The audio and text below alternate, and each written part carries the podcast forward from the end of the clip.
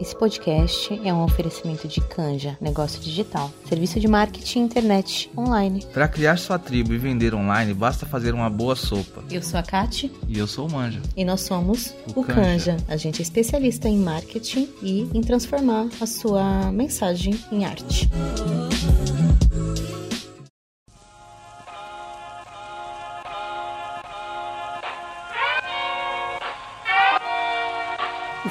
Começando mais um podcast da Ressignificadas. Eu sou a Aline Lima e eu estou muito feliz de estar aqui com vocês.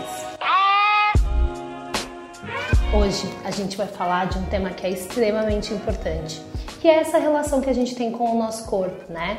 E aí a pergunta inicial e talvez a central é: bonita para quem? Você já parou para se perguntar? Da onde vem esse conceito do que é bonito, do que é belo?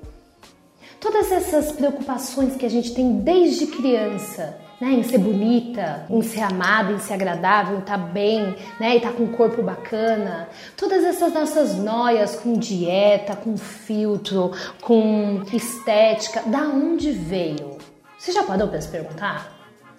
Pois é, a maioria de nós não para para se perguntar e não percebe o quanto isso está enraizado em nós, no nosso inconsciente. Por quê? Porque faz parte de um processo da sociedade.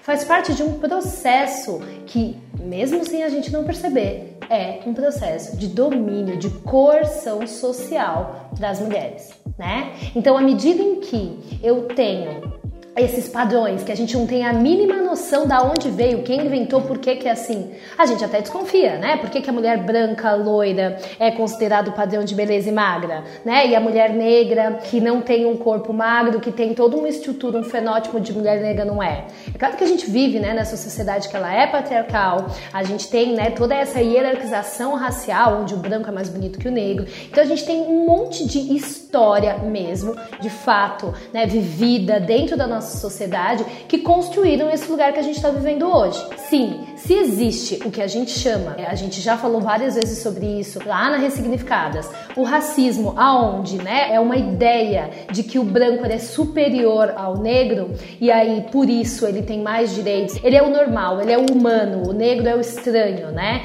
Existe essa construção do racismo no nosso país. Existem outras construções que também foram feitas para fazer com que a gente acreditasse que que a sociedade era do jeito que ela era e tá tudo bem. Tem gente que até hoje que acredita em racismo reverso, que acredita que não, na verdade o branco ele é superior ao negro, né? Então tem gente que acredita no mito da beleza, que é o que a gente vai falar hoje, que é essa ideia que a gente tem de que a mulher ela precisa ser bela, né? Mas aí a pergunta que eu fiz, né? Bonita para quem? Bela para quem? E quem define o que é ser bela? Né? E aí toda a nossa conversa hoje vai ser norteada por esse livro que a gente vai conversar muito esse ano, né, da Naomi Wolf, que é o mito da beleza. Então tudo que eu vou trazer aqui para vocês hoje foi estudado, eu já li esse livro, é, já é a terceira vez que eu tô lendo esse livro, porque cada vez que a gente lê, à medida em que a gente toma consciência, à medida em que a gente desperta, a gente enxerga outras coisas. Então, ó, dica de livro porque a gente vai conversar muito sobre isso aqui na Ressignificadas, tá bom? Eu queria voltar com você e te convidar a ir lá no passado, quando você comprava aquelas revistinhas, não sei, se você é da minha época, de 35 anos, é, aquelas revistinhas Capricho,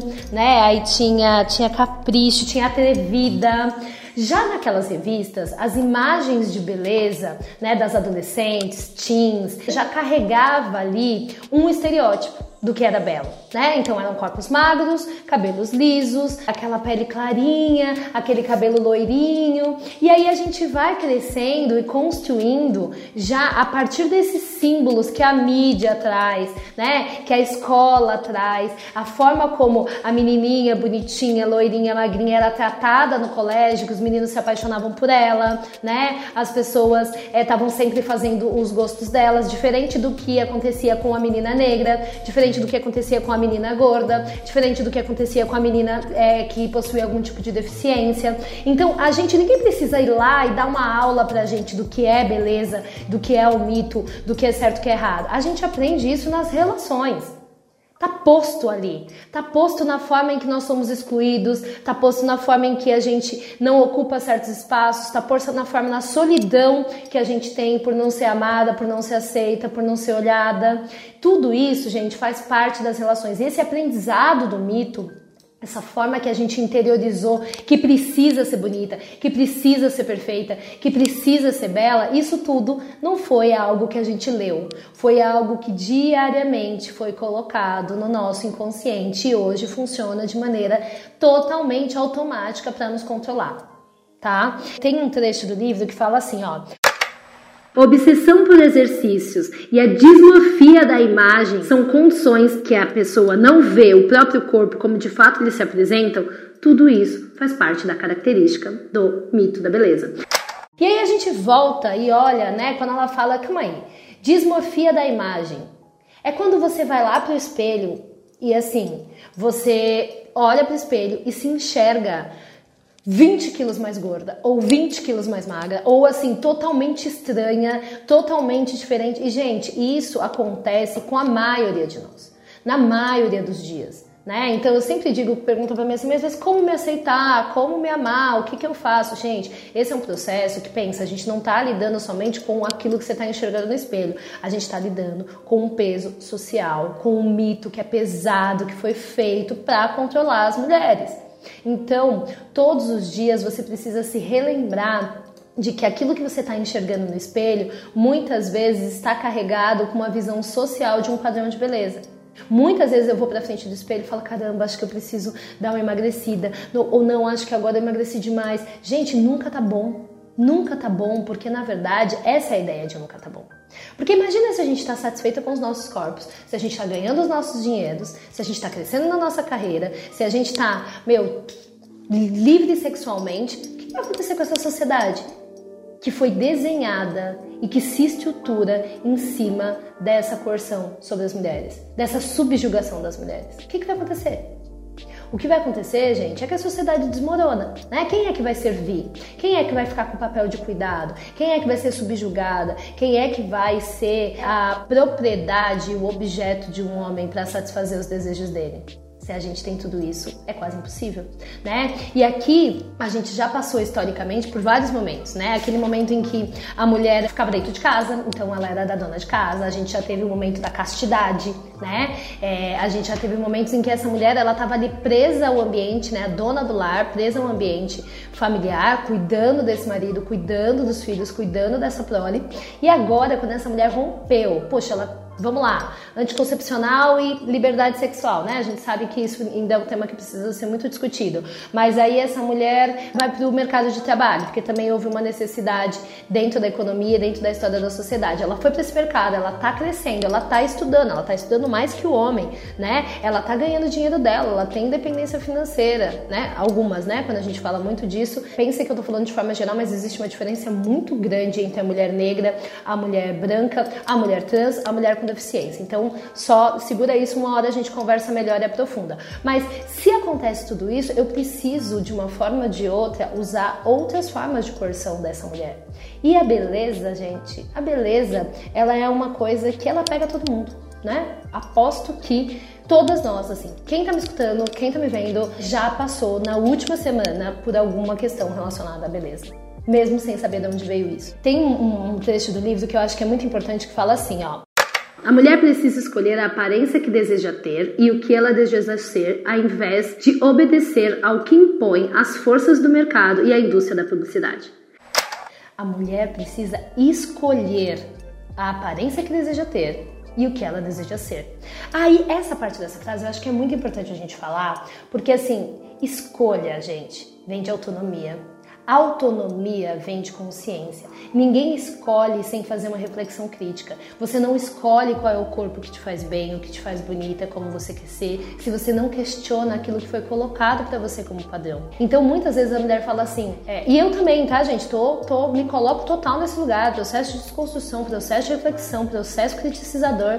Ah, não, mas eu gosto, eu quero fazer plástica por mim. Né? Eu quero, por exemplo, eu, quando eu coloquei meu silicone, eu pensava, não, eu quero, eu quero pôr o silicone, eu vou me sentir muito melhor, eu preciso disso, não é pelos outros, é por mim. Mentira, gente, mentira, porque na verdade, depois que, que a cirurgia passou, eu olhava pro espelho e falava, caramba, nada mudou. Eu, tipo, eu continuo sentindo aquela angústia, eu continuo sentindo aquela sensação de rejeição, eu continuo sentindo aquela sensação de não ser boa o suficiente. O que, que eu preciso agora? Ah, então talvez agora eu precise emagrecer, talvez agora a lipo 3D, talvez agora eu preciso mexer na boca, talvez agora seja o nariz. E percebe que, gente, a gente vai indo nesse ciclo sem fim porque a gente não tem a escolha.